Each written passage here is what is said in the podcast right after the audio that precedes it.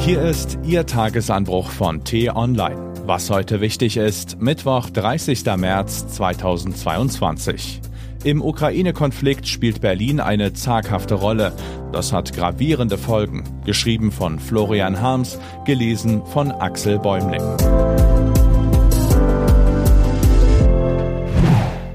Deutschland der Totalausfall.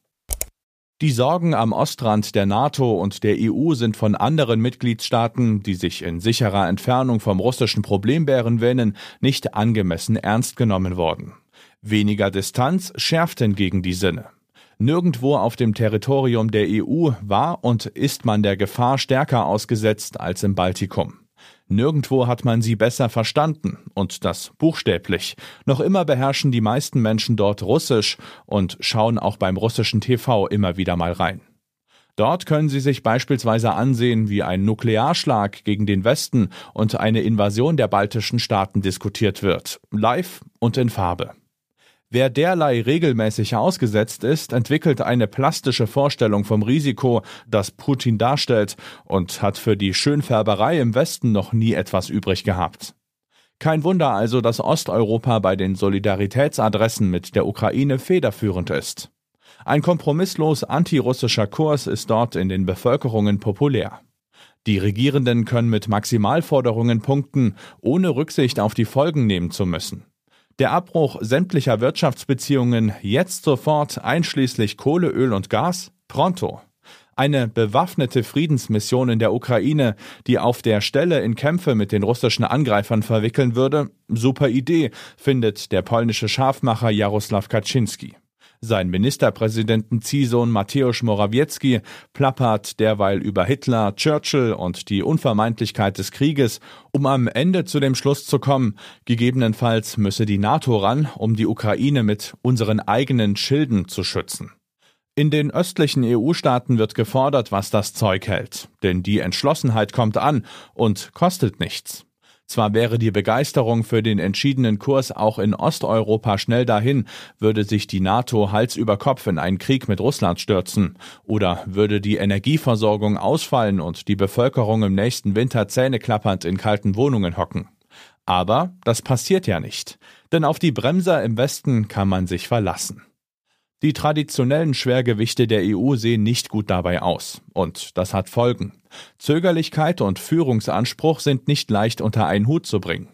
Zum neuen Normalzustand, der nach dem Ukraine-Krieg auf uns wartet, wird deshalb auch gehören, dass die Gewichte in der EU sich nach Osten verschieben und damit leider hin zu Populisten, die jetzt ungehemmt große Töne spucken.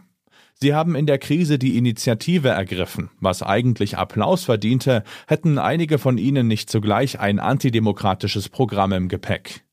Die polnische Regierung zum Beispiel würde gern die Justiz an die Regierungsleine legen und die Presse gleich mit. Bis vor kurzem gab es deshalb Dauerzoff mit Brüssel, schmerzhafte Sanktionen standen ins Haus. Die liegen nun wohl auf Eis, denn jetzt steht dieselbe polnische Regierung an vorderster Front bei der Verteidigung der Freiheit. Selbst US-Präsident Biden gibt sich die Ehre. Auch die Bundesregierung hat angesichts der russischen Aggression einen außenpolitischen Kurswechsel vollzogen. Das deutsche Zaudern bei Sanktionen im Energiesektor lässt sich nicht leugnen, kann aber immerhin als diskussionswürdige Umsicht durchgehen, die man nicht automatisch als Signal der Schwäche interpretieren muss.